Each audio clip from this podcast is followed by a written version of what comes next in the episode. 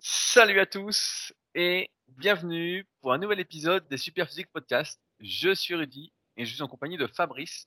Nous sommes les fondateurs du site superphysique.org destiné aux pratiquants de musculation sans dopage et nous sommes très heureux de vous retrouver aujourd'hui pour un nouvel épisode. Salut Fabrice. Salut Rudy. Ah, j'ai oublié de préciser qu'on était également les auteurs de livres en musculation. Ah, honte à moi. Euh, alors, je rappelle que nous sommes les auteurs de deux livres en musculation disponibles sur Amazon Musculation avec Alter et le guide de la musculation au naturel. Comme ça, Fabrice ne s'énervera pas après le podcast. bon, Fabrice, dis-nous cette semaine, as-tu monté les escaliers encore comme un fou? Euh, non, j'ai pu faire les cuisses ce matin, c'était ouvert. Et d'ailleurs, c'était encore un sketch. Alors, attends, je vais raconter le truc. Donc, pour le contexte, il se trouve que comme je suis en déplacement, je m'entraîne dans une salle qui, à première vue, euh, semblait pas trop mal parce qu'il y a des haltères qui vont jusqu'à 40 kilos. Mais bon, c'est une salle euh, un peu pour riches. Quoique, bon, vu qu'elle coûte 70 euros par mois et avec la petite réduction que j'ai trouvée sur internet, comme, le- comme, fait les, comme font les Centennials, je paye que 50 euros pour le mois. Bref, bah, donc pas ce cher, matin, hein ce matin, je vais euh, pour faire les cuisses, donc euh, fente arrière, squat gobelet, euh, mon magique squat sauté, dont Rudy nous parlera après, un peu de presse, 5 minutes de mollet, et puis euh, basta. Et alors, il y avait neuf mecs dans la salle de muscu, qui est assez petite. pecs. Attends, c'est plus drôle que ça, il y a une scène de fou. C'est qu'à un moment donné, je faisais mon squat gobelet, donc à peu près au milieu de la salle, on va dire, là où j'ai un, un petit peu de place. Il y avait sept mecs qui étaient assis, les yeux rivés sur euh, l'écran de télévision qui est projeté au mur. Donc il y a un écran de télé projeté au mur, il doit faire à peu près 2 mètres de diagonale. Je précise que c'est dans la salle de muscu et pas dans la salle où il y a les gens qui font le cardio. C'est un- une télé qui est projetée au mur pour ceux qui font de la muscu. Et donc j'étais au milieu, en train de brailler et en, faire mon, en train de faire mon squat gobelet. Et il y avait sept des mecs qui étaient sur le, en train de regarder l'écran de muscu assis. L'entraîneur, lui, il était debout, euh, en train de regarder, accoudé sur quelque chose. Et les deux seuls mecs qui ne regardaient pas étaient assis en train de faire du smartphone. Mais je me suis dit, mais le truc de dingue. Et alors je, je- je suis sûr que tu, tu criais trop fort pour qu'ils entendent la télé et qu'ils te l'ont fait Ah remarquer. non, là, ça va quand même, elle est pas allumée, Dieu merci. Mais comme ils nous mettent de la musique la plus pourrie qui soit, ça ressemble à de la salsa. Euh, c'est de la salsa en plus nul. Alors je te dis pas pour t'entraîner par là-dessus, euh, faut être motivé. Et comme je dis, comme je dis à ma femme, sincèrement, là, ça va que ça dure un mois. Mais si j'avais pas d'autre choix que de m'entraîner dans cette salle, que je pouvais pas m'entraîner chez moi, etc. Euh, confession, sincèrement, je ferais pas de muscu. Je ferais autre Mais chose. non, dès, dès- Ah non, mais dès- dès que tu maigrirais, tu reprendrais. Oh, peut-être, mais franchement, c'est un calvaire d'aller d'aller dans, dans cette salle là. Et en fait, si tu veux, tous les mecs ils sont tous mous autour. La musique, c'est de la musique de merde. Et euh, en fait, j'arrive pas à me concentrer pendant toute la séance. Donc, je suis à peu près concentré quand je fais ma série, mais c'est vrai que durant les pauses, il y a des fois, je trouve le temps long. Et du coup, je comprends ce que d'autres personnes racontaient des fois en disant qu'ils s'entraînent dans des salles et ils s'emmerdent euh, entre les séries. Et, et c'est vrai que j'ai du mal à me concentrer parce que l'ambiance, euh, vraiment, euh, il est, il est pas propice du tout. Bah, Et pourquoi, alors tu mets pas des, pourquoi tu mets pas des bouchons d'oreille pendant que tu t'entraînes? Au pire, t'entends plus la musique. Ah non, des bouchons, ça, ça, ça perturbe l'équilibre et la respiration, donc c'est pas Oh. une bonne idée. Oh. Après, des fois, fois, j'ai un casque, mais en fait, il faut le mettre super fort pour couvrir la musique, et du coup, ça te démonte les oreilles, donc c'est c'est pas la bonne solution non plus.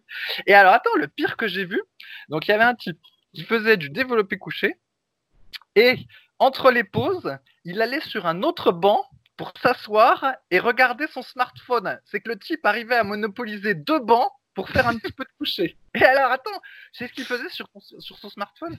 J'ai euh, j'ai halluciné. Il, il jouait à Pac-Man, il jouait au serpent. Et, non, il regardait, il regardait euh, un truc de jeu vidéo. Je me suis- et je pense qu'il devait être connecté au machin qui s'appelle Twitch là, tu sais, le truc. ouais, ouais. euh, Oui, je vois. Ouais. Et je pense que le mec regardait Twitch et des donc du e-sport là, comme ils disent, pendant sa séance de muscu en monopolisant deux bancs. Mais franchement, c'est c'est un sketch. Et alors, j'en ai une autre. Attends, c'est pas fini. Ah, putain, ça n'arrête plus, ça n'arrête plus. Eh ouais, ouais.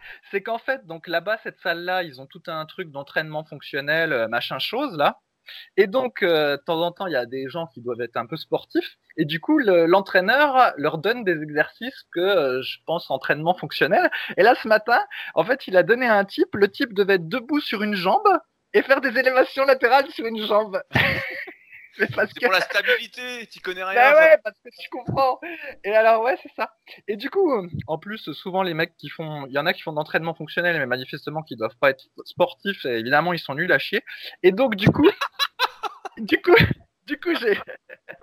Te tu te souviens dans le temps, euh, moi, j'osais pas dire que je faisais de la muscu parce que je trouvais que j'avais pas le physique d'un culturiste. Alors voilà, je disais que je faisais de la natation et dans mes bons jours en prise de masse, je disais du rugby. Mais en fait, maintenant, c'est simple, Rudy. Si jamais à la salle, tu fais du squat à vide, des fentes à vide, du gainage euh, pendant 20 secondes, c'est pas grave, et que t'as un physique pourri, c'est pas grave, tu fais de l'entraînement fonctionnel. si jamais tu sautes ton petit déj parce que t'as pas fait le matin, puis ça te fait chier de, euh, de te lever tôt, c'est pas grave, tu dis que tu fais du jeûne intermittent. Si tu et bouffes euh, au ca- tous les jours, tu fais Comment? l'IFI. Voilà, c'est ce que j'allais dire. Si tu bouffes au KFC puis des pizzas, pas de problème. Tu fais la diète euh, if you get sur macro. Donc euh, encore c'est super. Si tu fais des triplés à 40 kilos euh, au développé couché, ben c'est pas grave. Tu fais de l'entraînement fonctionnel de prise de force. ah non mais tout, ça c'est tellement un sketch. Ah non, mais Ça- c'est- c'est parce que, comme je disais dans les précédents podcasts, moi je suis pas du tout au contact de toute cette, cette jungle. En fait, nous, au SP Gym, en fait, on a la chance que tout le monde s'entraîne. Entre les séries, ça passe même trop vite, en fait, parce que il suffit que quelqu'un fasse une série, toi tu viens de finir, il est en train de galérer, alors tu l'encourages, etc. Donc nous, il y a tout le monde a le spirit, en fait, pratiquement. Tout le monde est là pour progresser, etc. Quand quelqu'un loupe une série, euh, ah, il est pas bien, etc. Donc il faut le remotiver. Enfin, on est tous en train de se tirer vers le haut. Donc en fait, on n'a pas tout ce sketch. euh, alors après, des fois, on a de la musique. Il y en a certains, je suis sûr que le petit Fredus m'écoute actuellement, il nous met de la musique affreuse. Alors dans ce cas-là, on lui tombe dessus. Mais, euh, mais sinon, euh, Et ouais, attends. Et j'ai j'ai pas fini. Donc si t'es pas du tout sportif et que t'as une diète de merde, eh ben tu peux encore dire que tu fais du e-sport. Et si c'est encore trop dur pour toi de jouer à la console, tu peux dire que tu es passionné de e-sport, ce qui veut dire que tu en regardes d'autres jouer à la console. et si tout ça, ça va encore pas et que tout ce que tu préfères, c'est regarder euh, des séries le soir et le week-end et dire que t'as pas le temps de faire du sport et que c'est pour ça que euh, du coup t'es mal gaulé, eh ben tu peux toujours dire que tu es un passionné de séries. Comme j'ai vu euh, un coup dans un article euh, sur Le Monde, il y avait une fille qui était interviewée, je sais plus pourquoi, et en fait, la, la fille se définit euh, comme quelqu'un de tout à fait normal, jeune fille, etc., qui est passionnée de séries. Passionnée de séries. Sincèrement, quand on regardait les séries, quand on était, euh, je sais pas, quand t'es jeune homme et que tu regardes des séries, il y a 20 ans, à notre époque, tu le dis pas, quoi, t'as honte presque de regarder des séries à la télé. Non. Maintenant, tu es passionné de séries, Rudy, c'est comme ça. Je, te soupçonne, je te soupçonne d'écouter, Leadercast, Fabrice. C'est un exemple que j'ai Ah donné il y a un moins d'un mois. Ah mais non, mais Alors, Tu me voles mes idées. il y a une expression qui dit Great minds uh, think alike. Là, les grands esprits se rencontrent. Et ben, la Ah preuve. c'est c'est vrai, il y, a, il y a des gens, des fois, ils sont super contents, on digresse un peu, mais euh, ils sont super contents de dire j'ai passé tout mon week-end à regarder des séries. Et t'es là et euh, ils sont fiers en plus, et tu te dis merde, je comprends pas. euh, Je comprends pas le principe quoi. Moi, je regarde des séries, mais je regarde une le soir quand je suis à moitié crevé, en fait, je dors devant, en fait, c'est mon, euh, mon somnifère. Mais en journée, euh, ça me rendrait fou en fait. Et tiens, bah, j'ai un livre qui devrait te plaire, je sais pas si je t'en ai parlé, je suis en train de le lire actuellement, qui s'appelle Nous sommes les nouveaux humains. Et bah, je te le conseille vivement, Fabrice, parce que ça va, ça, ça va te plaire. Ça explique l'évolution humaine, ou plutôt le mot que j'aime bien utiliser en ce moment, la désévolution humaine, à laquelle on assiste. C'était vraiment un super livre, hein, sinon. hein. Nous sommes les nouveaux humains. J'ai mis la photo euh, sur mon compte euh, leadercast.fr sur Instagram. Mais euh, de toute façon, oui, c'est une désévolution. On voit bien que de moins en moins de personnes s'entraînent vraiment à fond, etc. Des fois, Ouais, je- et alors attends, Ouais, excuse-moi, je finis sur la salle et du coup je suis allé voir par curiosité quels étaient les avis dans la salle dans laquelle où je suis. Euh, donc sur Facebook on trouve des avis etc. C'est essentiellement des avis féminins, mais ils sont dithyrambiques sur la salle. Ils disent oh super salle, euh, les entraîneurs sont très gentils, en plus c'est souvent les mêmes, euh, excellente ambiance etc. Euh, Ah je te jure c'est la c'est la déprime, c'est la déprime. Je pense que beaucoup de salles sont comme ça en fait. hein. Même en France, c'est parce qu'on est isolé, on est dans notre, notre propre bulle en fait. Moi, je vois que des gens qui s'entraînent à fond, etc. Mes élèves veulent s'entraîner à fond, il me faut des vidéos, je les pousse, etc. Donc ils finissent par s'entraîner à fond. Donc on voit que, de- que ça. Après sur les forums, pareil, on voit que des gens qui veulent faire mieux, etc. Mais la plupart des gens n'ont pas spécialement d'objectif en musculation et ils y vont parce que c'est un, événement social. Tu sais bien, c'est un rendez-vous. Avant, t'allais au bistrot, Maintenant, tu vas à la salle de muscu parce qu'il y a autant de salles de muscu que de bars pratiquement. Donc, euh, c'est ça qui se passe. Mais en tout cas, euh, bah, j'en profite pour te poser une question, Fabrice, qu'on a eu suite au dernier podcast. Que penses-tu donc euh, des swings avec euh, kettlebell? Ah oui Oui, donc ça c'est une question qu'on a eue sous le truc SoundCloud. Alors déjà le truc des kettlebells, ça me fait un peu rigoler. Alors il faut distinguer euh, la discipline kettlebell euh, là qui existe depuis longtemps où euh, les types font des choses avec des kettlebells. Ça j'y connais rien et ça c'est difficile, euh, tout ça, pas de problème. Du fait de parce que tu fais des exercices de muscu en kettlebell, tout d'un coup ça devient entraînement fonctionnel. Donc tu vois, plutôt que de faire des fentes avec des haltères de 25 kilos, tu les fais avec des haltères de 4, avec des kettlebells de 4 kilos, et là pouf c'est fonctionnel. Plutôt que de faire euh, du soulevé de terre avec une barre, ce qu'on ne recommande pas pour autant, plutôt que de faire du soulevé de terre à 150 kilos avec une barre, tu fais du soulevé de terre avec une kettlebell de 20 kilos, puis pouf ça y est, ça c'est fonctionnel. Enfin bref, donc ça me fait assez rire ce renouveau de la kettlebell euh, en substitution de l'haltère et de la barre dans les salles. C'est vraiment une grosse farce. Après, cette histoire de faire des mouvements, euh, des vrais mouvements de kettlebell, on va dire, avec élan balistique, ben c'est peut-être rigolo, mais je pense qu'effectivement c'est encore plus dangereux que la musculation. Quoi qu'il faudrait voir quel est le poids utilisé. Euh, tous les mouvements balistiques comme ça, si en plus tu les fais avec des poids, euh, bah, je pense que c'est plus risqué qu'un exercice de musculation où, euh, euh, comment dire, la, la partie mobile de l'exercice est relativement contrôlée. Donc euh, après, s'il aime faire de la kettlebell et puis que ça lui fait plaisir, euh, bah, qu'il continue. Mais je pense que c'est plus risqué que la muscu bien faite euh, de faire des Ouais. mouvements balistiques En- comme ça. en, en parlant de ça, euh, il y a un club de Muay Thai qui a ouvert juste à côté de la salle. Et euh, ils ont fait une commande justement de kettlebell. Et euh, ceux qui leur ont livré les kettlebells se sont trompés et leur ont livré une kettlebell de 40 kilos. Et donc, euh, ils ont voulu me la refiler pour la salle. et, et donc, bien évidemment, bah, j'ai refusé parce qu'on a déjà une kettlebell, je crois, de 16 et une de 20 kilos dont personne se sert. Euh, J'ai déjà dû voir euh, Arnaud s'en servir euh, quand il est dans ses délires de fonctionnel, justement. Mais ce qui est assez rare. Et là, 40 kilos, on me dit, ah tiens, tu vas pouvoir t'en servir. Je me suis dit, qu'est-ce que je vais faire avec 40 kilos? Je me dis, putain. Alors, euh, j'ai réfléchi, on peut faire du gobelet squat avec une kettlebell de 40 kilos. Euh, Oui, mais c'est moins pratique qu'un halter, et puis c'est pas progressif en charge, donc euh, ça n'a pas grand intérêt. À propos, t'as essayé les, les, les Magic Squats alors, mais Ah avec non, c'est façon demain. Ma séance cuit, c'est le jeudi. Et aujourd'hui, on est en avance, Fabrice, parce que pour tout, tout vous dire, Fabrice n'a pas voulu enregistrer le podcast le jour de Noël et le jour de l'an. Parce que monsieur était à la plage, voulait profiter du soleil, etc. Résultat, il a les pieds cramés. On dirait deux gros boudins. Donc euh, voilà, il est content. et donc, on a fait pendant deux semaines, on a enregistré les podcasts le jeudi soir. Et donc moi, ma séance suisse est le jeudi. Et Ah donc oui. bah là, on a repris notre habitude du mercredi soir. Et donc ma c'est Magic. Et c'est marrant parce qu'il y a euh, euh, j'ai eu une consultation téléphonique euh, hier avec Julien et qui m'a justement demandé alors est-ce que tu as fait les Magic Squats sautés? D'ailleurs, on passe un petit coucou à Julien qui écoute les podcasts. Mais et donc c'est demain, c'est demain que je vais les faire. Mais bon, je suis pas.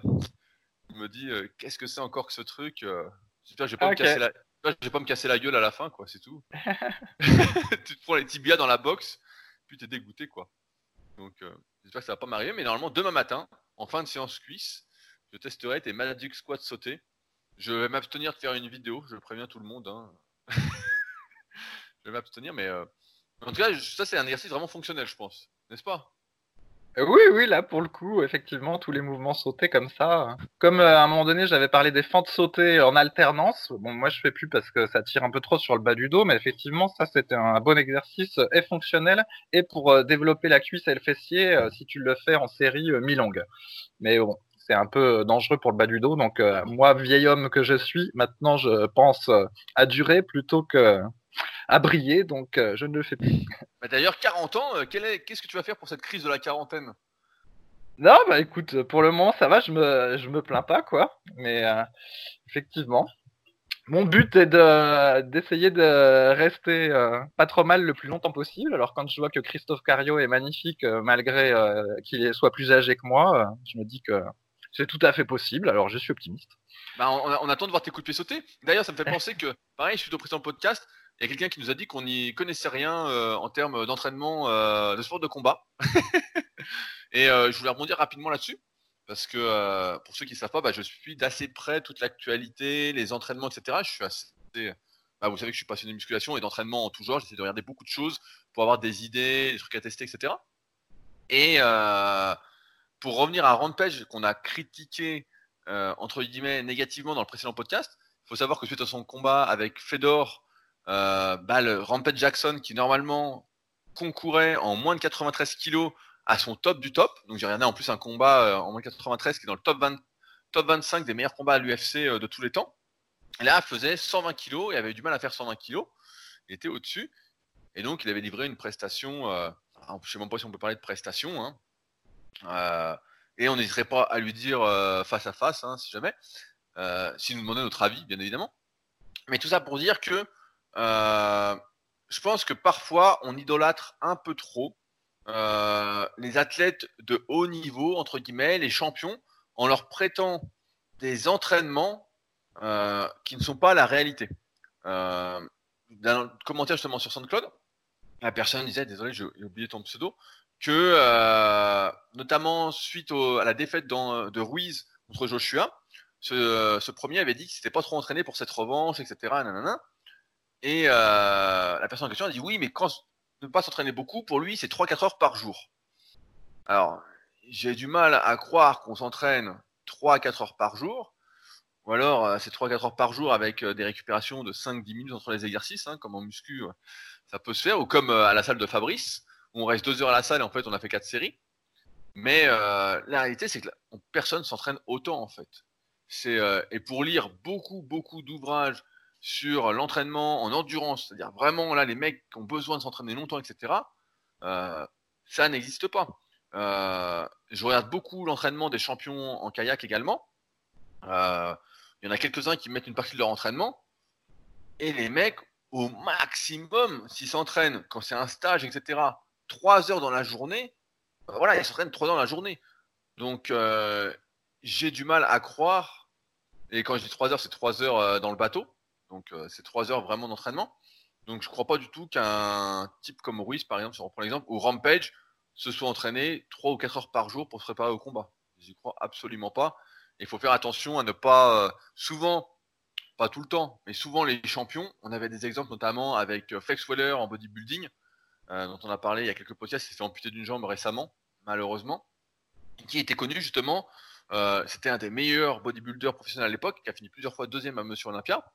Et le type était connu pour ne pas suivre sa diète en fait. Le mec avait une diète IFIM. Et pourtant, il arrivait à être sec, etc. Mais si le mec avait été super sérieux, il aurait été encore meilleur. Et euh, d'un point de vue extérieur, lorsqu'on n'y connaît rien, on se dit, bah, le champion, il doit vraiment tout faire parfaitement, etc. Et euh, souvent, les plus doués qui peuvent se retrouver à haut niveau, c'est pas ceux qui font euh, les choses de la meilleure des façons. Donc, j'en avais parlé dans un leadercast récemment aussi. Cette notion de mérite, comme quoi les meilleurs seraient ceux qui se donnent le plus, qui font le plus de choses correctement, etc c'est pas forcément vrai et c'est pas souvent vrai même. Donc euh, attention aux raccourcis. Euh, pour revenir sur Ruiz, là, qui était notre exemple, Andy Ruiz, c'est un combat de, boxe anglaise. Le type mange quand même des sneakers. Il est sponsorisé par sneakers et mange des sneakers avant de monter sur le ring. Donc euh, bon, on va peut-être éviter de parler de. Je sais pas comment on peut parler de sport en fait. On peut parler d'un type qui est doué, qui est rapide de base, voilà. Et moi j'ai du mal avec. c'est pas pour moi un exemple et personne ne me fera croire que Rampage Jackson s'entraînait 3-4 heures par jour, euh, vu la prestation qu'il a faite. Hein. Quelqu'un s'entraîne 3-4 heures par jour, il a une condition physique de malade. Hein. Surtout dans les sports de combat. Euh, mais, euh, ouais. J'y crois absolument pas. Moi, j'ai juste ajouté qu'en fait, effectivement, comme toi, j'ai lu des biographies de sportifs et donc c'est euh, intéressant parce que souvent ils décrivent un petit peu leur entraînement. Et je me souviens par exemple de celle de Mike Tyson où effectivement il s'entraînait beaucoup euh, ben, quand il était en adolescent, mais euh, après, une fois qu'il a connu la gloire et assez rapidement, il s'est ennuyé puis ça le faisait chier de s'entraîner. Et en fait, il raconte que il y a de nombreux mois dans l'année où il faisait strictement rien du tout. Et puis quand il y avait un combat trois semaines avant, bah, il s'y mettait un peu et encore des fois il avait bien du mal quoi. Et donc, d'où l'interrogation que je posais la semaine dernière sur euh, Rampage, quoi, vu qu'il avait un bid énorme. Est-ce que vraiment il s'était entraîné euh, voilà, Non, tu peux pas. Si t'es sport, sportif, tu t'entraînes à fond, etc. Tu peux pas euh, être gras comme ça, avoir un bid comme ça. C'est faut arrêter. Tyson, pour revenir à Tyson, moi qui ai lu également sa son autobiographie, il était super. En fait, il s'entraînait à fond quand il avait son entraîneur Cus D'Amato. Euh, ensuite, celui-ci, malheureusement, est mort. Et après, le mec s'entraînait plus. Et tout le monde se souvient, pour ceux qui suivent un petit peu, de sa défaite contre Butcher Douglas. Le mec s'était même pas entraîné. Il s'est fait démonter par un inconnu, quoi. Donc, euh, non, non, faut, faut arrêter de prêter des, des qualités, je sais pas, ou des, des faits qui n'en sont pas. euh, C'est pas vrai, ça. Ça, c'est pas vrai. T'as des types qui vont vraiment, et je le vois beaucoup en musculation, qui est un- une activité extrêmement génétique, qui vont vraiment tout faire bien. Vraiment, euh, la diète, tout, etc. Euh, je pourrais dire que c'était mon cas, et c'est encore mon cas aujourd'hui, même si je fais plus d'activité cardio euh, qu'auparavant. Mais quand j'étais à fond muscu, voilà, tout était bien, pas d'écart, etc. Et t'as des types, je me souviens, en deux ans de muscu, quand moi j'en avais cinq ou six, qui avaient un meilleur niveau que moi, en fait. Parce qu'ils étaient beaucoup plus doués, etc. Et pourtant, les mecs avaient pas spécialement de diète, on les voyait bouffer des kebabs, maintenant on les verrait bouffer des tacos. Souvent, la mode, c'est les tacos, Fabrice, sur les réseaux sociaux, si jamais. les mecs sont en photo avec des tacos. Donc, c'est la tacos diète. Et donc, euh, les mecs sont contents de mettre ça en photo. Mais voilà. Euh, et là, pour suivre beaucoup, beaucoup euh, l'UFC, les sports de combat, je, suis vraiment à l'affût de tout ce qui se passe, presque. Voilà. Après, on aimerait bien que le travail soit le plus récompensé, etc. Mais c'est pas tout le temps le cas, en tout cas. Voilà. Voilà, donc on attend donc ton coup de pied sauté, Fabrice, pour faire comme Christophe Cario. Quand tu auras le même âge, quand tu auras le même âge que lui. Euh, je voulais. Alors, euh, je rappelle, comme à chaque fois, que dans ces podcasts, on traite des questions qui sont posées sur les forums Superphysique, superphysique.org puis forum, qui sont les plus vieux forums du web, puisqu'ils existaient à l'époque euh, en 1999 sous le nom de Smart Weight Training, après que Fabrice les ait créés et qui sont devenus Superphysique en 2009. Euh, donc on a plus de 10 ans avec Superphysique, mais on n'a rien fait pour fêter ces 10 ans. C'est une honte, on aurait dû faire une fête. et donc, euh, j'ai sélectionné quelques questions pour cette semaine, et je voulais commencer par la première. C'est une qu'on n'a pas trop abordée pour l'instant, malgré euh, notre petite centaine d'épisodes peut-être. Donc c'est une question de Blast. Euh, bonsoir à tous. Je me trouve dans une impasse ralentissant bien ma progression. Depuis plus d'un mois, j'ai une sensation d'engourdissement à l'estomac. Lorsqu'elle est apparue, elle était surtout présente après le repas, et très importante, puis elle est devenue continue tout au long de la journée. Il y a une amélioration depuis fin novembre, mais cette gêne reste toujours présente. Je n'avais jamais eu ce genre de problème auparavant. Quelqu'un était déjà passé par là, c'est assez contraignant, et cela me limite pas mal dans ma prise de masse. J'avais consulté un médecin début décembre qui m'avait prescrit des anti-inflammatoires d'une durée d'une dizaine de jours pour l'estomac. Soulagement temporaire, mais rien d'exceptionnel. Mon problème peut-il venir d'un aliment en particulier? J'ai pris pendant deux mois de la maltodextrine à hauteur de 30 grammes pendant mes séances. J'ai arrêté d'en prendre début décembre, suspectant que cela pouvait être à l'origine du problème à l'estomac. Je prends depuis début octobre les super BCA, super oméga 3 et euh, super protéines de poids super physique. Euh, et depuis mi-novembre, les super vitamines. Je mange de manière plutôt équilibrée, en quantité, puisque je suis en prise de masse. Par contre, j'ai tendance à manger très vite, 5 à 10 minutes pour la durée de mon repas. Avez-vous des pistes, des conseils, des solutions? Fabrice, que Ouais, bah après- à Ouais, bah après, on n'est pas spécialiste euh, médecine ou quelque chose comme ça. S'il a un mal au ventre qui est un peu plus compliqué que les trucs habituels. Euh, moi, j'avais pas eu ça quand je mangeais beaucoup. C'était plutôt euh, des épisodes de flatulence où plus personne ne voulait se mettre à côté de moi à Bah, part les plantes. Génial, Fabrice, mais, mais merci. 36-15, euh, honnêteté, voilà. Et 36K, Et, euh, 36K, c'est le Minitel si jamais. Hein. Non mais c'est vrai parce que Fabrice, n'oublie pas que tu as 40 ans et que de jeunes auditeurs de 18 ans nous écoutent donc ils n'ont pas connu ce 3615 Minitel. C'est vrai, c'est vrai, c'est vrai. Et euh, bref, après, ben, mes problèmes digestifs se sont euh, améliorés quand j'ai fortement réduit euh, le, lait, puis carrément supprimé. Et puis en mangeant euh, plus souvent des aliments euh, liquides, particulièrement en collation, alors qu'avant, euh, voilà, comme j'ai déjà raconté dans plein de podcasts, je mangeais tout ce qui était possible et inimaginable pour avoir la dose de protéines. Et maintenant, ben, globalement, j'ai plus trop de problèmes. Après, ce qu'on a vu sur le forum, c'est que des fois, bah, quand il y en avait qui mangeaient trop de fruits, ben, des fois, ça faisait trop de fibres et puis ça pouvait leur faire mal à, l'estomac. Mais a priori, les symptômes sont pas le même que celui qui décrit.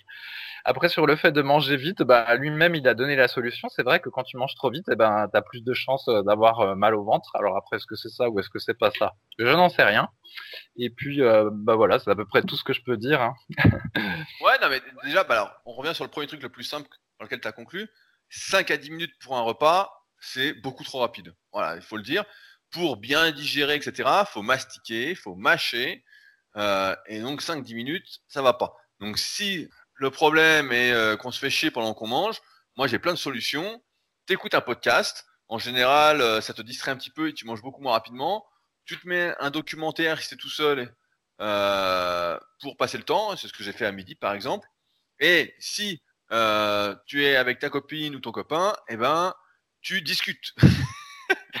ça peut être un moment de discussion et donc ça va te prendre du temps et tu vas manger beaucoup moins rapidement. Donc premier conseil.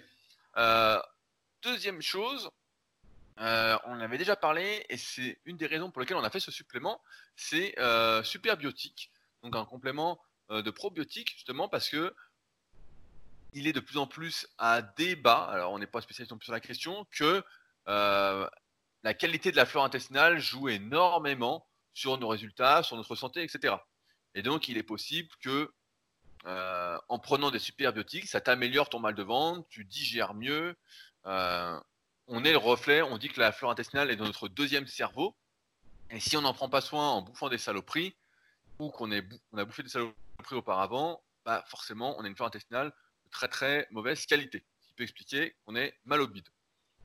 Troisième point, quand on est en prise de masse, bah, euh, j'ai envie de dire, euh, et qu'on doit vraiment manger beaucoup comparativement à la taille de son estomac, bah ouais, on est, on peut avoir mal au bide. C'est sûr que euh, pour moi qui mange beaucoup en ce moment, etc., qui essaye de grossir un petit peu, bah, ça faisait longtemps que ça m'était pas arrivé. Je sens que, euh, ouais, c'est sûr qu'en fin de journée, euh, t'es gonflé. Alors j'ai pas mal au bide, etc.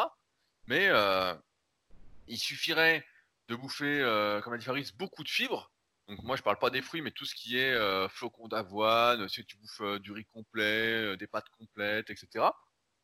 Plein d'aliments complets, beaucoup de légumes, etc. Ça peut faire un trop plein de fibres et forcément tu vas avoir mal au bide en fait. Tu vas vraiment euh, avoir le bide défoncé. Donc la solution, bah, c'est d'éviter ces aliments complets. Donc se tourner soit vers du semi-complet, soit vers euh, du riz blanc, des pâtes blanches, etc. Alors c'est moins bien en théorie d'un point de vue de l'index glycémique, du point de vue de la santé et de la prise de muscle.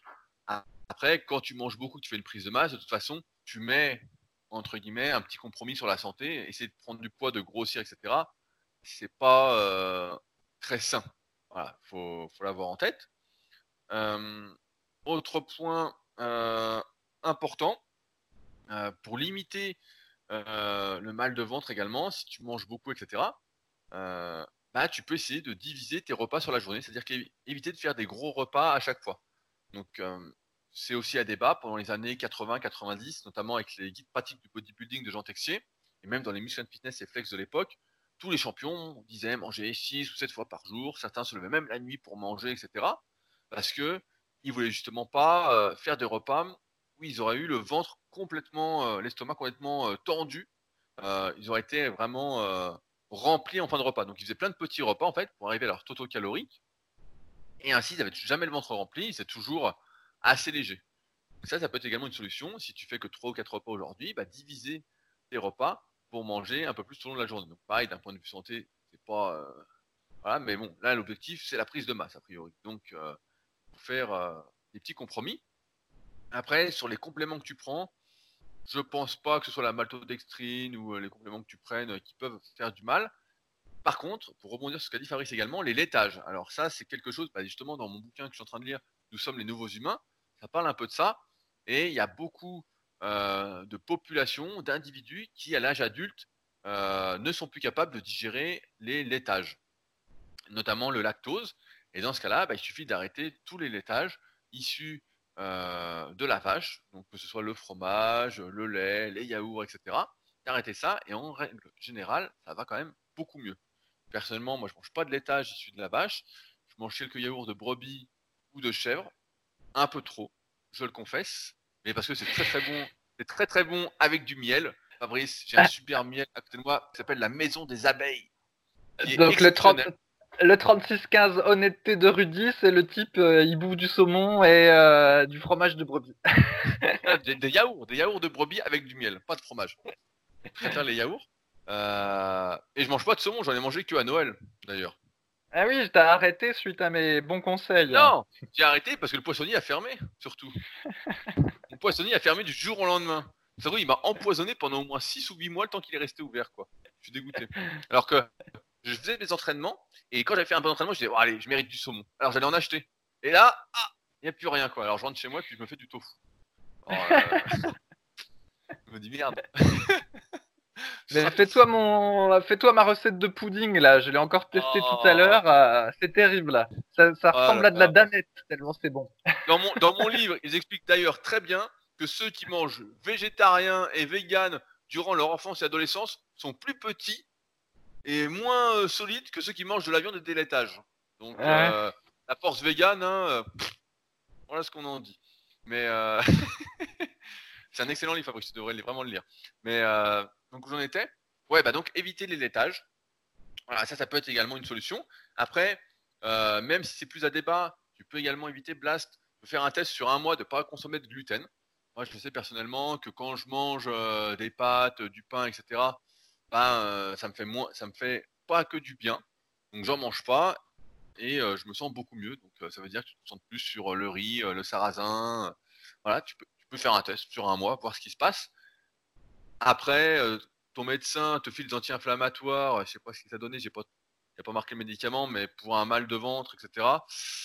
Ouais, c'est peut-être pas euh, un truc à faire. Au, hein. au- au passage, Rudy, donc là, il va voir le médecin, il lui file des anti-inflammatoires. La semaine dernière, il y avait qui qui avait mal au dos, il est allé voir le médecin, on lui a filé des anti-inflammatoires.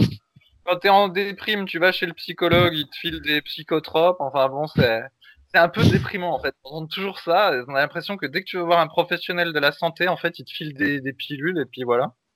C'est un Ah oui, peu mais, triste. euh, bah, on va pas faire de raccourcis, on va être sympa. Ouais, Mais, ouais, euh, sympa. Sinon, on va- on va- sinon, il y a ouais, sympa.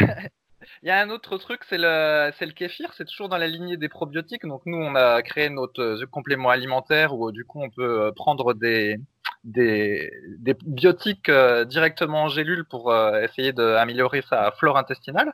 Mais il y a aussi l'option du kéfir, donc c'est une espèce de boisson fermentée que tu trouves euh, à la vie claire et puis qu'après tu peux faire chez toi dans un dans, dans une bouteille.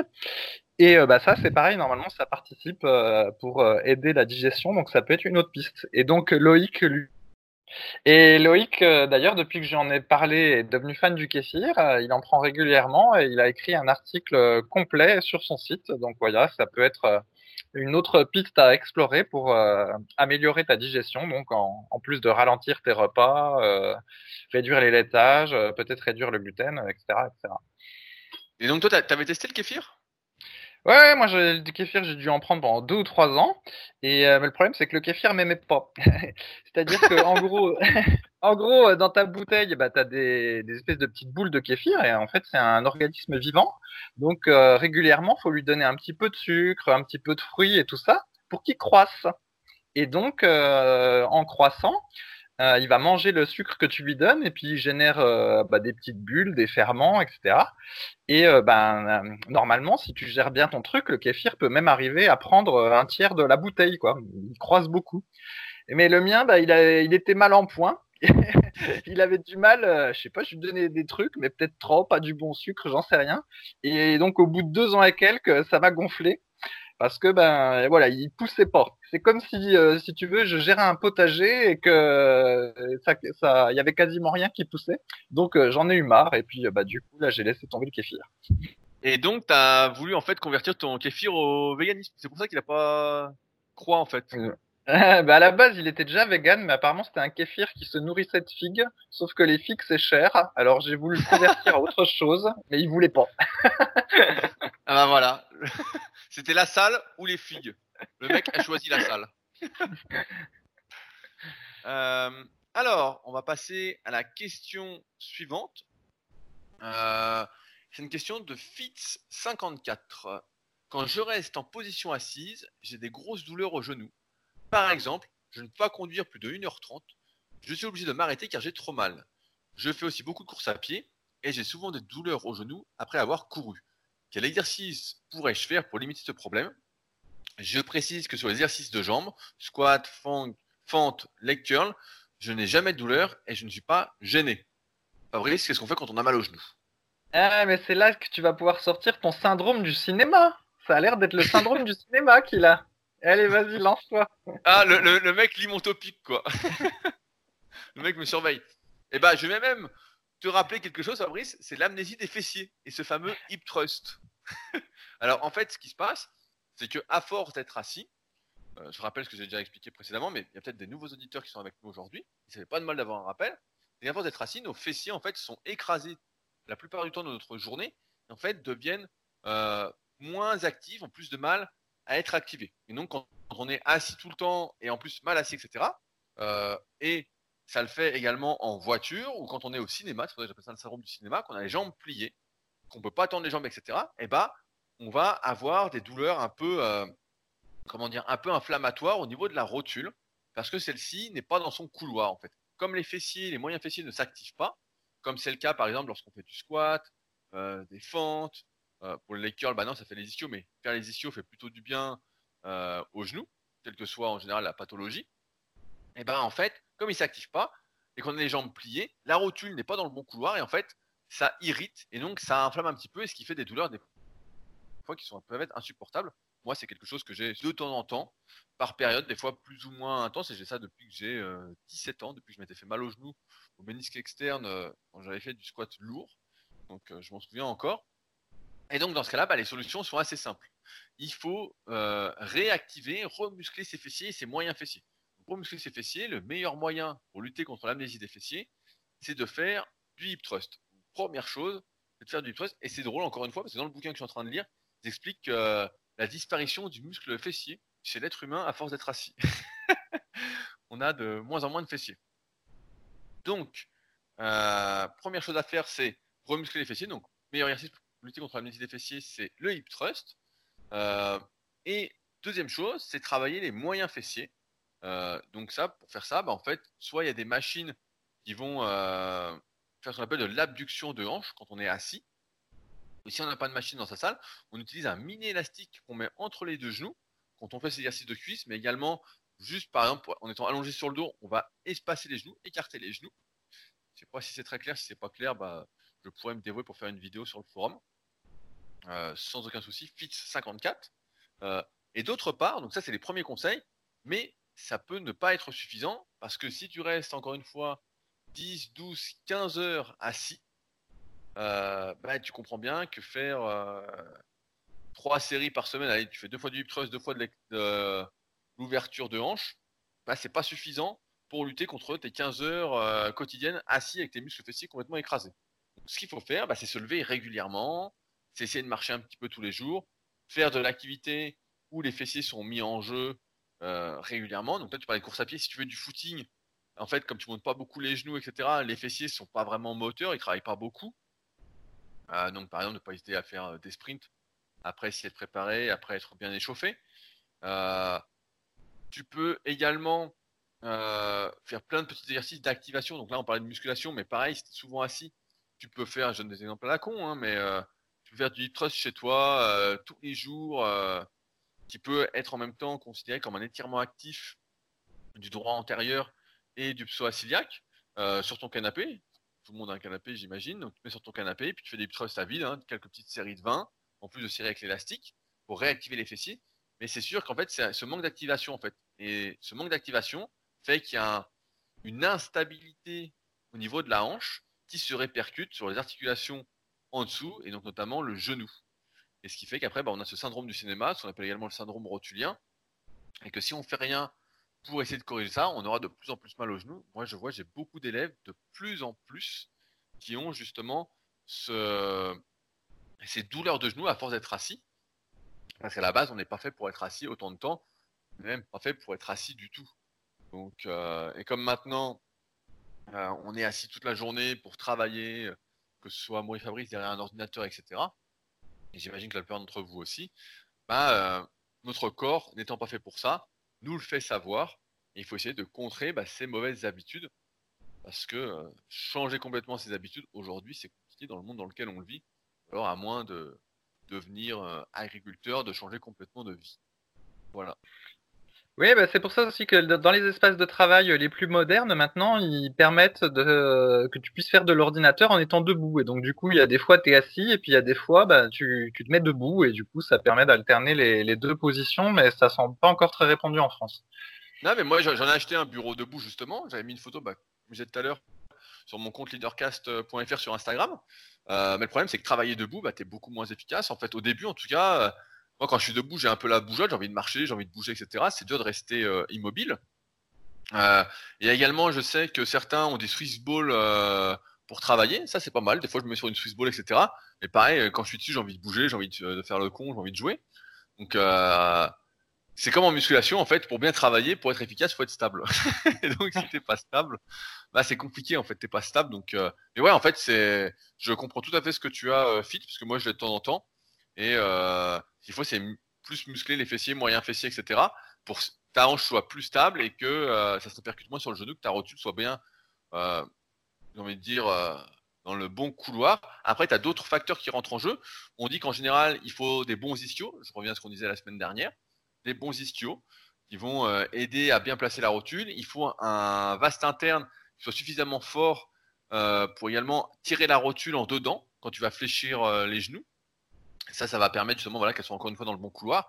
Mais tu vois, si tu manques de fessiers, tu n'as pas trop de vaste interne quand tu fais les culs, tu prends surtout dans le vaste externe, et qu'en plus tu as une mobilité réduite au niveau du psoas et du droit antérieur parce que tu es tout le temps assis comme nous, comme tu es tout le temps en flexion de hanche quand on est assis, et eh ben en fait, euh, tu as tout ce qu'il faut pour euh, vraiment avoir très mal à la rotule et que les examens en fait ne montrent absolument rien parce que le problème, c'est comme on, en parlait pour les épaules, c'est un problème mécanique. C'est un problème d'activation des muscles, de renforcement musculaire, d'équilibre entre les agonistes et les antagonistes, euh, qui fait que tu as mal aujourd'hui et que la solution est dans le mouvement, dans le renforcement spécifique, j'ai envie de dire dans la réadaptation de ton corps à la vie, qu'elle était telle qu'avant, parce qu'on n'est pas encore adapté à cette position assise. Mais euh, je pense qu'à terme, euh, l'être humain euh, sera parfait dans cette position assise et que la position debout sera la plus difficile. C'est peut-être déjà le cas pour certains. Et que nos muscles fessiers vont complètement disparaître. Donc tout le monde n'aura plus de cul. voilà. Toi, tu n'es pas concerné, Fabrice, parce que tu es très actif. Ouais, c'est ça. Mais, euh, mais c'est vrai qu'avant, quand je passais euh, 10 à 12 heures euh, devant l'ordinateur, non, 12 heures c'est peut-être un peu excessif, mais bon, vraiment beaucoup de temps devant l'ordinateur. Là, quand j'étais un professionnel de l'informatique, j'avais le ton fameux syndrome là du cinéma.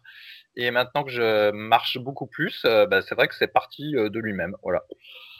Ouais, bah, ils expliquent dans le bouquin, alors je fais la pub de ce bouquin, mais que il y a très très longtemps et des milliers d'années, en fait, on, marchait au moins 10 km par jour, en fait tous les jours, tous les jours, tous les jours. Il n'y avait pas de jour où on marchait pas 10 km par jour. Et en fait, aujourd'hui, bah, ils sont aperçus dans une campagne euh, en Grande-Bretagne que euh, la plupart des individus euh, de, ces pays marchaient moins de 10 minutes par jour. Donc, donc, voilà où on en est rendu. Donc ils voulaient faire une campagne, essayer de marcher 30 minutes par jour comme nous on a eu en France. en fait, ils ont dit essayer de marcher au moins 10 minutes par jour. À bientôt, la campagne, ça va être euh, marcher trois minutes et manger un fruit et un légume par jour. Tu sais, le gros nivellement vers le bas. Mais ça va finir, moi je pense vraiment, jamais je dis à ceux qui je suis assez proche, ça va finir comme dans le film Idiocratie. Je sais pas si tu as vu ce chef-d'œuvre, mais je pense que ça finit comme ça en fait. Hein. Ouais, mais moi je je l'ai pas vu celui-là. Il y en a un qui est plus rigolo, c'est Wally. C'est un dessin animé et celui-là, il est, il est plus rigolo parce que t'as tout le monde se déplace sur des machines, etc. Enfin bref, regarde-le. Ouais, bah j'ai pas regardé, mais euh, Idiocratie c'était bien, franchement, euh, c'était bien. C'est dur à regarder parce que euh, ça me paraît trop prédictif de ce qui va nous arriver. On verra, on verra. Alors, passons à la question suivante. C'est une question de Le Shadok. Alors j'aime bien sélectionner des questions de Le Shadok si vous suivez régulièrement les podcasts, parce qu'en fait c'est un bon reflet du débutant qui est perdu en musculation, qui sait pas trop quoi faire, qui écoute un peu tout le monde, etc. Euh, et donc il pose des questions en fait euh, auxquelles on ne penserait pas au premier abord que des gens se poseraient. Donc il a posté cette semaine une photo de son cœur incliné lorsqu'il est en position basse et il nous a demandé ce qu'on pensait de son amplitude. Est-ce qu'elle était trop réduite? Sachant que en fin de série, il réduit encore son amplitude. Alors le Shadok, il fait du curl incliné entre 8 et 10 kg euh, de ce que j'ai vu. Euh, il est à tout fin, euh, je sais pas combien il fait, mais il doit faire 1m80, 65 kg, voilà, il a 18 ou 20 ans, il débute complètement, quoi. Et il se pose déjà des questions sur son amplitude. Est-ce qu'elle est trop réduite? Alors déjà, quand on est débutant, faut le rappeler, il n'y a pas de question de je réduis mon amplitude ou pas. on exécute, quelle que soit d'ailleurs l'activité sportive, hein, si vous avez déjà appris une autre, activité, on apprend déjà les gestes dans les règles de l'art. On n'est pas là en train d'essayer de personnaliser le choix des exercices, sauf si ça ne provoque vraiment des douleurs désagréables, etc., des douleurs. On n'est pas en train de personnaliser euh, son amplitude.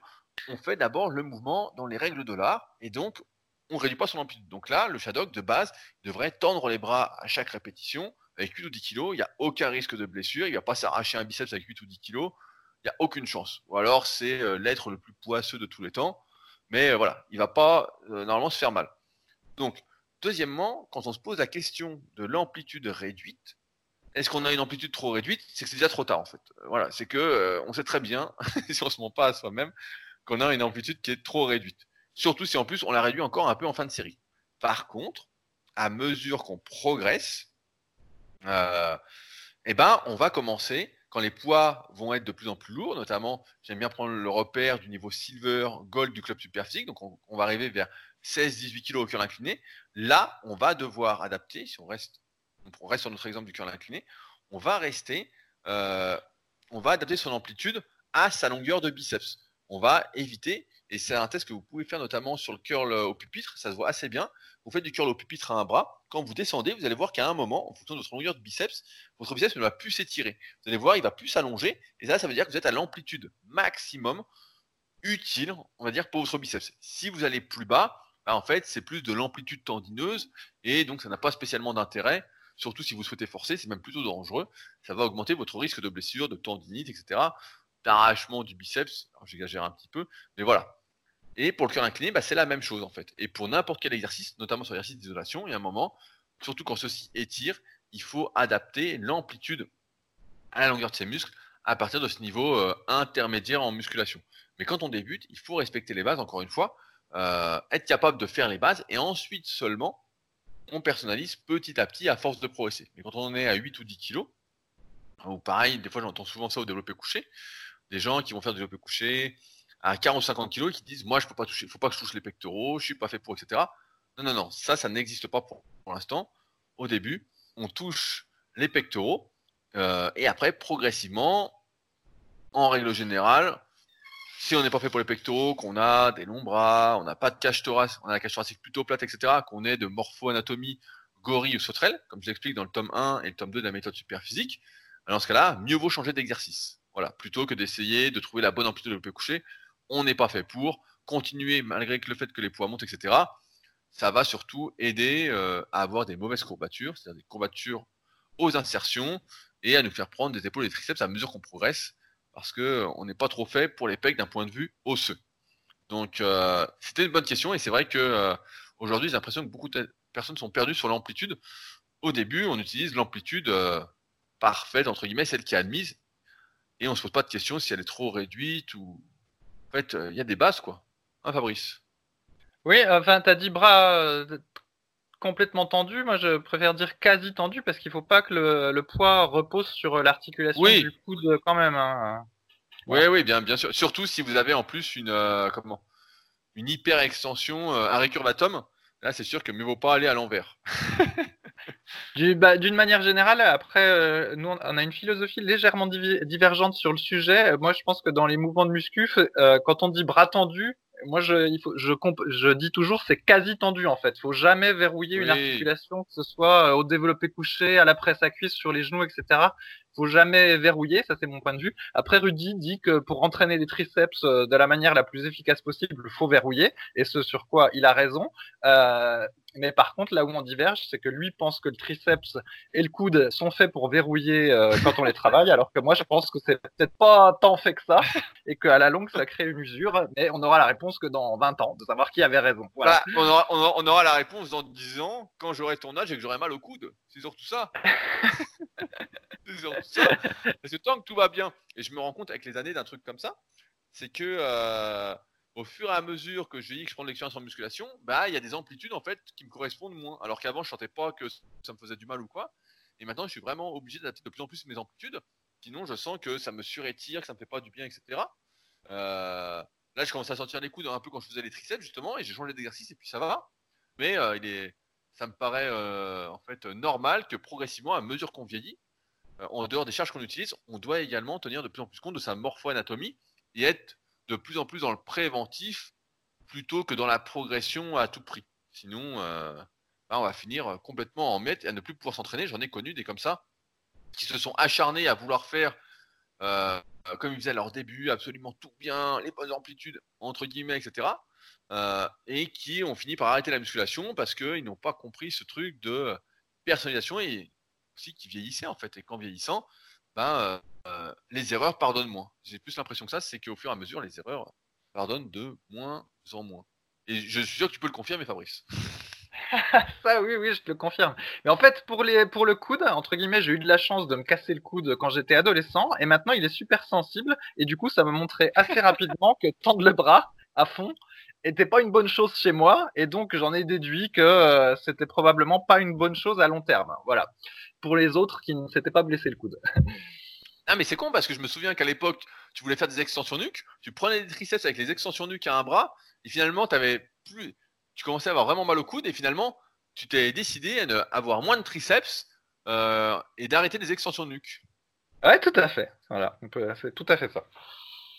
Donc euh, bon bah, donc pas de triceps pour Fabrice. Euh, voilà, pas de bol. Alors je, vais rebondir sur une autre question biceps. Parce que pareil, c'est euh, des questions en fait que euh, je me serais jamais posées et peut-être que certains d'entre vous se les, posent. Euh, c'est une question de Léo 262. Il est conseillé pour le travail des biceps le curl incliné et le curl prise marteau, souvent dans vos programmes sur le site. Or, je lis souvent que le curl incliné met l'accent sur la longue portion du biceps. Ne risque-t-on pas d'avoir un déséquilibre au niveau de la courte portion? Fabrice Ouais, bah en fait, les trois exos qu'on préconise euh, pour les biceps, c'est le curl incliné, le curl pupitre et euh, le curl marteau. Et donc l'idée, euh, comme ça, c'est de travailler aussi bien le biceps brachial, normalement les deux chefs, le brachial antérieur et le long supinateur de l'avant-bras. Alors après, comme ça fait trois exercices, ça peut être beaucoup et des fois, donc dans les programmes intermédiaires, on n'en sélectionne que deux sur les trois. Et comment? Normalement, si on fait euh, du curl incliné et puis du curl prise marteau, a priori, le problème, il n'y aura pas trop de problème au niveau du biceps brachial. À la limite, c'est peut-être le brachial antérieur qui pourrait euh, être un peu sous-sollicité. Si jamais au curl marteau, eh ben, c'était le long supinateur, c'est-à-dire le muscle de l'avant-bras, qui faisait euh, tout le travail. Mais au niveau du biceps brachial, non, le curl incliné met l'accent sur le sur la portion longue, mais il travaille aussi euh, la portion courte. Donc, euh, je pense qu'il n'y a pas de risque de sous-sollicitation de ce côté-là. Mais bon, encore une fois, tout ça, ça dépend aussi de, la morphologie, du niveau, euh, de l'ordre des exercices. voilà. Ouais, moi j'ai toujours eu du mal, surtout quand on débute en fait avec ces questions-là, parce que en fait, on n'en est pas encore à se dire, je veux plus prendre de la courte portion, de la longue portion. On veut prendre des biceps en fait. Et le fait que en théorie, je dis bien en théorie, le curl incliné sollicite plus la longue portion. Oui, en théorie, mais euh, dans, dans les faits, ça sollicite le biceps un peu globalement. C'est comme dire, euh, je sais pas, je vais prendre un, exemple. Voilà, je fais les mollets et puis je veux plus que ça fasse euh, la portion externe des jumeaux et moins la portion interne. Donc je me mets plus mes pieds comme ça à partir de la hanche, etc. Ouais, bon, dans les faits, quand même, ce qui se passe, c'est que on va prendre surtout de là en effet parce que entre la courte portion et la longue portion du biceps, la différence d'insertion est assez minime finalement. C'est pas quelque chose qui va. Euh, je prends un exemple. La longue portion, c'est celle qui est sur l'extérieur. Donc quand je fais du curl incliné, si vraiment ça travaillait que la longue portion du biceps et qu'on prenait pas de la courte portion, on va enlever toutes ces histoires de morphoanatomie, etc., de préférence, de compétition entre les différents muscles mis en jeu. En fait, ça veut dire que je prendrai que de l'extérieur du biceps et quand je ferai une pause biceps, comme vous savez, tout le monde se balade en pause biceps, on fait tous des super pauses biceps devant la glace. Euh, et, ben, c'est-à-dire que quand on serait de face comme ça, en pause biceps, il n'y aurait pas de biceps en fait. Il n'y aurait que la longue portion qu'on verrait de l'autre côté. Et dans les faits, on voit bien que c'est pas le cas. Le biceps gonfle globalement ou ne gonfle pas. Et la vraie question que la plupart d'entre nous doivent se poser, c'est plus, voilà, comme a dit Fabrice, c'est euh, le développement du brachial antérieur et du biceps conjointement. Et souvent, bah, on prend de l'un des deux. Et comme on prend de l'un des deux, bah voilà, il faut essayer d'accentuer le développement de l'autre. Moi, j'aime bien faire, comme je l'ai montré sur YouTube il y a quelques temps, du curl allongé à la poulie haute. Euh, c'est un truc que je faisais quand j'étais euh, plus jeune en région parisienne et que j'ai repris il n'y a pas longtemps, on sent vraiment bien que le brachial se contracte, on peut vraiment bien s'appliquer, etc. Alors quand on peut bien s'appliquer, etc., en général, c'est un peu moins efficace que quand on peut bombarder et tricher un petit peu. Mais je pense qu'il n'y a pas cette question à se poser de courte ou longue portion du biceps. Dans tous les cas, euh, il faut vraiment avoir un niveau exceptionnel, un niveau, euh, comme on parlait, euh, je crois la semaine dernière, il y a deux semaines, le sens musculaire, la connexion cerveau-muscle, etc., extrêmement développé, vraiment à un point tel, pour arriver à sentir qu'on fait plus la longue portion que la courte portion et vice versa. Donc, euh, je sais pas, moi je le sens pas du tout. Toi, Fabrice, est-ce que tu sens cette différence?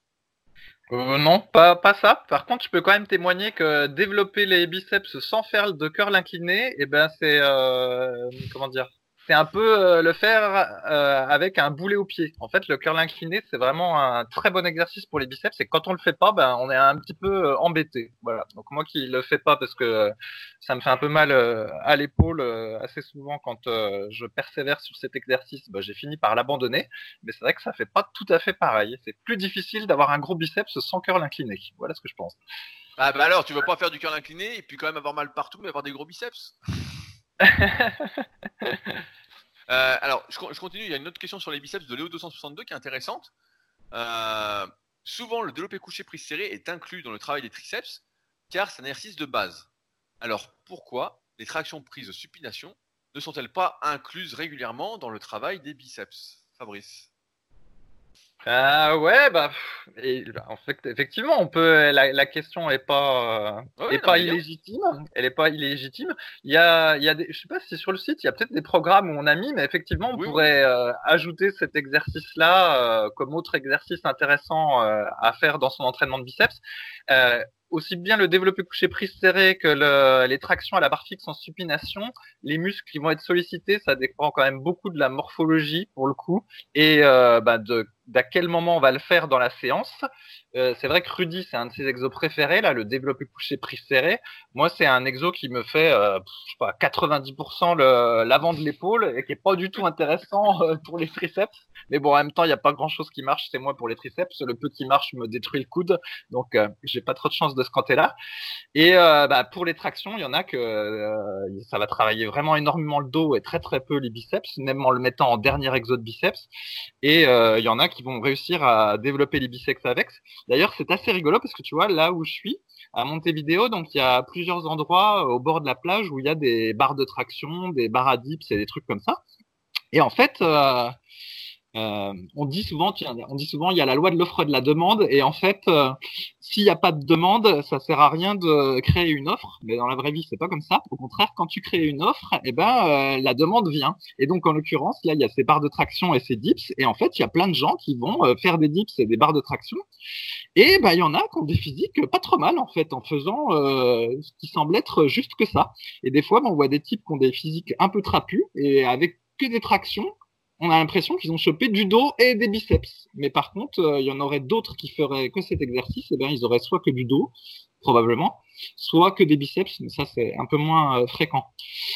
Et donc, euh, de notre expérience quand même, c'est plus efficace de faire du curl incliné, du curl pupitre, du curl prise marteau pour les biceps que de substituer un de ces trois exercices par des tractions en supination mais euh, ça pourrait se faire euh, pour autant. Voilà. Alors, en fait, moi je rajoute un truc, c'est qu'une des raisons pour lesquelles on met pas trop en avant les tractions en supination, c'est que beaucoup d'individus en fait ont un valgus au niveau du coude, euh, et donc comme la plupart des barres pour faire des tractions en supination sont des barres droites, en fait c'est une position qui est assez désagréable, qui à terme va provoquer soit des douleurs au poignet, soit au coude, soit à l'épaule, et donc on va pas recommander cet exercice-là sachant que voilà, peu d'individus ont vraiment euh, le, majeur, le coude et euh, l'épaule alignés. Alors après, il y a la solution de le faire à la poulie haute. On pourrait imaginer le faire avec une barre coudée.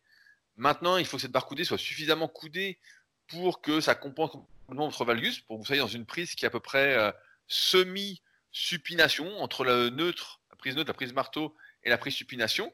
moi personnellement, bah, justement avec les années, qui j'ai un valgus en plus, je me rends compte qu'il faut vraiment que la barre soit extrêmement coudée, sinon je ne peux pas utiliser de présupination pour faire des tractions, sinon ça me fait mal euh, au niveau de l'épitroclé dans l'avant-bras, donc euh, c'est un exercice que j'évite alors que pourtant je l'aime bien. quand je m'applique bien, etc., je vois que ça me fait bien les biceps. Mais euh, c'est un truc que j'ai délaissé parce qu'effectivement, ouais, c'est. Quand tu as un valgus, en fait, pour la plupart des individus qui en ont, ben, c'est pas un exercice qu'on va recommander. Alors que le curl incliné ou le curl au pupitre, etc., tu peux utiliser une prise un peu bâtarde parce qu'avec l'alter, en fait, tu n'es pas conditionné à être totalement en supination. Tu peux être un peu entre deux. Et d'ailleurs, certains peuvent le voir, comme euh, j'ai eu Julien en consultation hier. En fait, quand ils descendent, en fait, ils sont pas complètement droits. Ça leur tourne un peu le bras parce qu'en fait, ils ont un valgus assez important. Dans ce cas-là, il bah, ne faut pas forcer la supination. Il faut euh, laisser le mouvement euh, être naturel, j'ai envie de dire libre. C'est pourquoi voilà, on ne recommande pas spécialement traction supination. Pourtant, Fabrice en était un grand fan. Et je me souviens pas que tu aies pris énormément des biceps en plus avec. Tu étais notre leader des tractions en supination sur l'île de Puto. Je tiens à le rappeler pour ceux qui l'ont oublié. Oh, j'ai été leader au moins euh, une fois. et oui, à, l'époque, tu faisais, j'ai encore la vidéo, 5 répétitions avec 25 kg de lest et 3 répétitions avec 40 kg de lest. Et à l'époque, on, trouvait que c'était énorme. Hein. Je me souviens, euh, c'était assez euh, impressionnant. Et puis maintenant, bah, avec tous les types qui font des tractions euh, hyper lestées, etc., maintenant, les types, bah, nous sur Superphysique, il y a des gars qui font 10 avec 40 kg de lest. Moi, je crois au mieux, j'ai fait 10 avec 35 kg de lest. Mais tu as des types qui font des séries de 10 avec 50 kg. Hein. Alors, c'est rare, hein, mais il y, en a. Donc là, c'est sûr que c'est totalement un autre niveau. Mais à l'époque, justement, on avait déjà ce débat sur euh, les biceps et le dos avec les tractions, et on voyait bien qu'on prenait souvent de l'un des deux. Euh, et souvent, bah, en plus, d'un point de vue morpho-anatomique, ce que je remarque, c'est que soit on a les biceps longs et euh, le grand dorsal court, ou soit on a le biceps court et le grand dorsal long. Donc on a rarement les deux. Après, ça existe. Hein. Personnellement, j'ai les deux, mais c'est plus rare. Normalement, il y a une sorte d'antagonisme au niveau de la longueur entre les deux, et donc ça veut dire que la compétition est déjà gagnée d'avance. Voilà. Ouais. Au passage, c'était 5 séries de 5 de mémoire. C'était pas une série de 5 tout seul. Hein. Tu m'as enlevé des séries. Et en plus, je crois que tu touchais les pectoraux peut-être à chaque rep. Si je dis pas euh, oui, bah, si c'était pas les pectoraux, ça, en était proche. Mais effectivement, j'avais une bonne amplitude. Alors, euh, on va finir sur une dernière question. On va rester dans, ce, dans le développement du bras. C'est une question de métaux 2. J'ai un petit souci au niveau des avant-bras. Je les bosse depuis plus d'un an, avec du curl inversé à la barre Z. Alors si j'ai pris énormément de force et que mes performances sont très bien augmentées, niveau physique, je ne vois pas mes avant-bras grossir. Par rapport à certains de mes potes, mes performances sont largement au-dessus, mais ça ne se voit pas vraiment à l'œil. Alors, d'après vous, est-ce que c'est ma génétique, je n'y peux rien?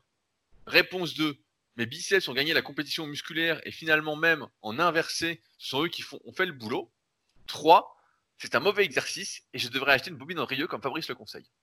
Fabrice, quelle est la bonne réponse 4 c'est une autre réponse. attention, tu peux, gagner un million, Fabrice. non, mais je pense que tout ce qu'il a dit, en fait, c'est des, c'est fort possible. Après, le truc, c'est que le curl inversé, de toute façon, il met plutôt l'accent sur, euh, encore une fois, le long supinateur, un peu comme le, le curl prise marteau, et que vraiment pour euh, solliciter les fléchisseurs, il va plutôt falloir euh, faire de la bobine d'Andrieux ou du curl poignet, euh, soit devant soi, soit euh, derrière, comme fait Rudy. Et le, le curl inversé n'est pas le meilleur exercice en fait pour solliciter les, les fléchisseurs de l'avant-bras. Donc normalement, s'il est bon sur l'exo, qu'il le fait régulièrement, etc., effectivement, il a dû probablement choper du long supinateur. Ou s'il n'en a pas chopé, bah, c'est que son biceps fait l'essentiel du travail, mais quand même, c'est pas une position idéale pour que le biceps travaille. Donc probablement, je dirais qu'il a du long supinateur et je sais pas, il a, il s'en est pas aperçu. bon, et la réponse D, alors c'est quoi? Jean-Pierre Foucault va, va, revenir euh, nous faire la morale, hein, s'il n'y a pas de réponse D. Euh, non, mais en fait, c'est ça. C'est que c'est pour ça que c'est hyper important, même si c'est pas le plus important pour progresser, pour prendre du muscle, etc., de se fier à ses sensations, à sa congestion en termes de feedback. Si je fais du curl inversé et que je vois pas mon supinateur gonfler, je vois pas, euh, ça brûle pas, et puis que c'est mon biceps qui gonfle, etc., bah forcément, euh, je vais pas prendre du long supinateur avec. D'autant plus, euh, alors ce sera la réponse D. Je tente une hypothèse. Peut-être que Métaux 2 fait du curl inversé à la barre Z après un ou deux exercices de biceps. Et dans ce cas-là, comme on le sait, lorsqu'on sollicite un muscle, euh, eh ben, celui-ci euh, est plus facilement innervé, connecté, sollicité lorsqu'on fait un exercice qui euh, le met encore en jeu, même si ça ne devrait pas être principalement. Donc, il faudrait essayer de le faire, par exemple, à la fin d'une séance d'eau, voir si ça change le recrutement. Il y a pas mal de facteurs qui changent le recrutement musculaire, et c'est d'ailleurs pourquoi l'EMG en musculation est une grosse, grosse fumisterie. On en avait fait un podcast d'ailleurs, et il y a un gros article sur mon site rudicola.com pour ceux que ça intéresse. Mais parce que le recrutement musculaire est influencé par de nombreux paramètres, que ce soit bah, quand est-ce qu'est fait l'exercice, après quel exercice il est fait, à quelle vitesse il est fait, euh, quel nombre de répétitions il est fait. Euh, qu'est-ce qu'il y a d'autre euh, Il y a plein d'autres choses. Hein. Comment on le fait On peut le faire de plein de façons différentes aussi. sa morpho-anatomie. Il suffit d'avoir long supinateur très très court comme c'est mon cas, et puis le biceps long, et puis forcément, bah, ça va être surtout le biceps qui va faire l'essentiel du travail. Et surtout, j'ai remarqué que le curl inversé à la barre c'est assez difficile d'être bien strict dessus. On va avoir tendance à tricher un petit peu, à balancer, etc. Euh, donc on recommande plus volontiers, comme l'a dit Fabrice, soit de faire de la bobine Andrieux, dans les deux sens, hein, pas qu'un seul sens, et puis de faire euh, des extensions et des flexions de poignet pour vraiment développer les avant-bras. Alors après, pour développer les avant-bras, comme on dit aussi, c'est pas seulement faire 4 séries par semaine. Hein. Faire 4 séries d'avant-bras, ça s'appelle du renforcement musculaire. C'est comme faire 4 séries de biceps, à moins de débuter la musculation. On fait 4 séries de biceps dans la semaine, c'est du renforcement musculaire et la prise de muscle va être assez limitée. À moins d'être très doué pour un muscle, c'est pas suffisant. Donc il faut faire aussi bien des flexions, des extensions, de la bobine Andrieux, une vraie séance pour les avant-bras si on veut vraiment prendre des avant-bras. Sinon, bah voilà, on va prendre un petit peu au début, et puis après c'est du renforcement musculaire, qui peut avoir tout à fait un intérêt en musculation, hein, notamment si vous avez des douleurs de poignet quand vous faites des curls, euh, que les avant-bras sont un facteur limitant quand vous faites le dos, etc. Mais euh, si on veut vraiment prendre des avant-bras, méthode 2, tu dois vraiment euh, mettre le paquet dessus. Donc ça veut dire 20-30 minutes pendant une séance où tu vas les travailler donc de suite. C'est pas juste 5 minutes, sinon tu auras les mêmes avant-bras que Fabrice. Voilà. je pense que c'est pas ce que tu veux. Mais t'es faux, Rudy, depuis que je fais du Zotman Curl, là, j'ai pris à fond. ah putain, du Zotman, putain, belle référence. Eh, tu sais pourquoi? Parce que justement, dans ma, à ma salle hier, donc il y en a un qui a conseillé le Zotman Curl à un autre. Ah, c'était oh, c'était drôle aussi. Alors du coup, ça je, me, je, me, souviens de ce truc Zotman Curl. Je me disais, mais quand c'était dans les vieux muscles fitness, des fois il y avait des encyclopédies d'exercices pour les muscles. Et j'avais vu ça, je dis, mais qu'est-ce que c'est que cet exercice-là, quoi? Et euh, des fois, tu as des types comme ça, je vois sur YouTube, qui disent Ah, le Zotman Curl, super exercice, nan. Je dis Putain, mais ça, c'est des types qui s'entraînent pas en fait. C'est pas possible de dire des conneries pareilles. Dès que tu forces, tu te rends bien compte que tu peux pas faire Zotman Curl en fait. Ou alors tu le fais encore une fois dans une optique de renforcement musculaire, voilà. Dans une optique de développement musculaire, encore une fois, il faut que l'exercice soit reproductible à chaque séance, que tu puisses forcer, que si tu peux pas forcer et puis ton mouvement est aléatoire, il n'y a pas de repère dessus, en fait, la prise de muscle va quand même être sacrément limitée. Euh, ne faites pas du Zotman Curl. Euh, c'est un vrai conseil qu'on vous donne. en tout cas, j'ai vu que tu avais pris pour toi quelque chose que je dis depuis longtemps, c'est que la congestion est un très bon indicateur du muscle travaillé. Ça ne veut pas dire que grosse congestion euh, veut dire significativement euh, gros progrès en développement musculaire, euh, parce qu'il faut qu'il y ait une progression sur les charges, un volume d'entraînement suffisant, etc. Mais pas de congestion égale pas de développement musculaire, parce que ça veut dire que le muscle en question euh, travaille pas. Et donc, comme on a abordé beaucoup les biceps et là les avant-bras, c'est vrai que pour moi, une séance qui est relativement idéale en général et qui conviendra pour beaucoup à partir du niveau intermédiaire, c'est de faire curl incliné, curl pupitre, curl prise marteau et bobine d'Andrieux. Et normalement, vous avez à peu près euh, tous les muscles du bras et de l'avant-bras qui sont euh, sollicités indépendamment de votre euh, morpho-anatomie. Voilà. Et normalement, vous avez des veines partout, vous êtes prêt à exploser. Et le problème, c'est que si vous êtes venu en bagnole à la salle ou en vélo, va falloir attendre un petit peu avant de pouvoir fermer la main. Et tu rigoles, Rudy, mais il y a des, bon là je fais plus de bobines d'Andrieux, mais il y a des fois où chez moi je faisais plein de bobines d'Andrieux pour m'amuser. Et après, quand il fallait que je tape des messages sur le forum, ah euh, sur le clavier, j'avais un petit peu de mal. j'avais du mal à taper. ah mais c'est pas une blague, hein. Moi je le sais, quand je fais les avant-bras là tous les vendredis, euh, donc je fais juste 4 séries de, de flexion poignet, etc. Bah après en fait pendant un petit moment j'ai plus de poigne en fait. Hein. Je peux plus serrer. Euh, si je devais ouvrir mon pot de miel, ce serait compliqué. Hein c'est mon sac, obligé d'attendre, etc. Non, non, mais c'est vrai. Euh, mais voilà. Tout ça pour dire qu'on a pas mal parlé des biceps. Euh, donc on arrive à la fin de ce podcast. J'espère que vous n'avez pas entendu, on tient à vous le dire quand même, on sait jamais, les petits problèmes de connexion Donc j'étais obligé de faire un petit montage aujourd'hui. Sachez que j'ai passé énormément de temps pour faire le montage. Oh putain, il n'est pas encore fait, mais je vais le faire après. Et je sais que j'en ai pour un petit moment. C'est euh, l'Uruguay, c'est ça, voilà. Fabrice est à l'autre bout du monde. Il a des problèmes de connexion. euh, c'est toujours de sa faute, de toute façon. On va dire ça comme ça. Euh, je rappelle donc plusieurs choses pour ceux qui veulent aller plus loin ou qui ont des questions. Vous avez des questions. N'hésitez pas à utiliser les forums Superphysique. Ils sont faits pour ça. Il y a beaucoup de personnes dessus. Il y a de l'animation. On répond. Il y a plein de personnes qui sont compétentes pour répondre. Il y a des débats, etc. C'est hyper enrichissant.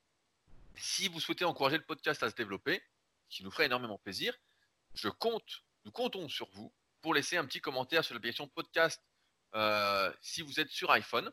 Ça aide a priori énormément. Je ne sais pas encore à quoi, mais a priori ça aide. On est à 373 commentaires au moment où on fait ce podcast-là. Donc les 400 sont pas très loin. Ce serait bien qu'on arrive aux 400 quand même. euh, je préfère les chiffres ronds.